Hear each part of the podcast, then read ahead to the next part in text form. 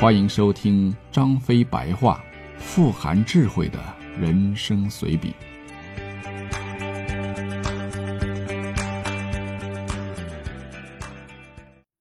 第四十五回，乞丐之言。那年我们在新野，大哥命我去征兵。战乱年代啊，征兵其实比较容易，有饭吃不说，每个月还能领点俸禄。战死总比饿死强嘛。但我征了三天，却只征了几百个人，觉得很纳闷儿。星野虽然不大，按后来徐庶的话来说，星野也就是个屁大的地方。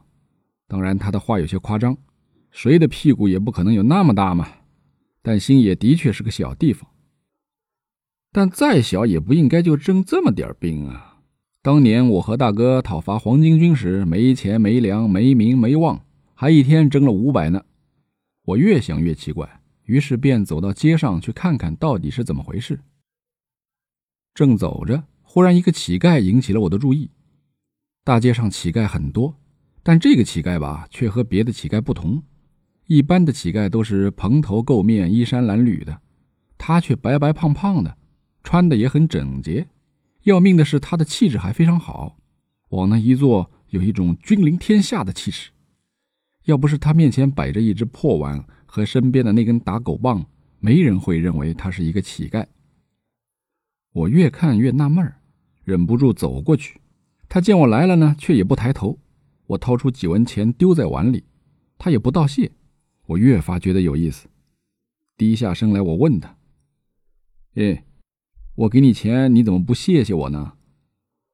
那人这才抬头看了我一眼，说道：“钱是你的。”你想给便给，我为什么要谢谢你呢？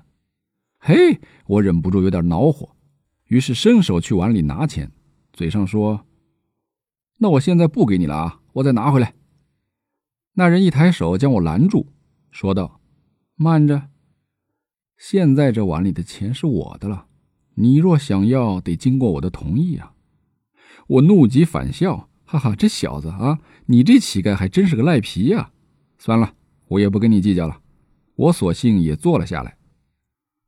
我说：“你好胳膊好腿的，为什么不去当兵啊，而要做个乞丐呢？”坐下以后，我就问他。那人反问我：“好胳膊好腿，为什么就不能做乞丐，而非要去当兵呢？”他这么一问吧，我倒愣了。当兵驰骋沙场，好男儿应当为社稷立汗马功劳，做乞丐低三下四的，有何出息啊？那人接着问我：“那你说这大街上为何有如此多的乞丐呢？”我四顾了一下，向阳的墙角里坐满了形形色色的乞丐，想了一下，答道：“因为他们吃不上饭了呗。”那他们为什么吃不上饭呢？我被问住了。本来我就不喜欢想问题，被他这么问来问去的，我都有点烦躁了。我反问他：“那那你说，你说来听听。”那人忽然长叹一声：“唉，连年战乱，民不聊生。青壮年劳力都被征走了，大片的土地荒芜，剩下的一些老弱病残只能去做乞丐。因为吃不上饭，所以去当兵，而当兵的越多，就有越多的人吃不上饭。刘豫州也好，曹孟德也罢。”袁绍、袁术、孙策、刘表，他们谁得了天下，我都没意见。我只希望啊，越早越好。我愕然。照你这么说来，我们匡扶汉室却跟曹贼谋权篡位没什么区别了。那人说道：“匡扶汉室，当年高祖斩白蛇揭竿而起，反的是秦啊。”你若匡复，为何不匡复秦氏呢？我哑口无言。此言虽然大逆不道吧，却让我无从反驳。曹孟德挟天子以令诸侯，世人都骂他为国贼。我们打着匡复汉室的旗号讨伐他，却不知道我们捍卫的汉室，原来也是一个反贼建立的呀。那我们却真的是师出无名了。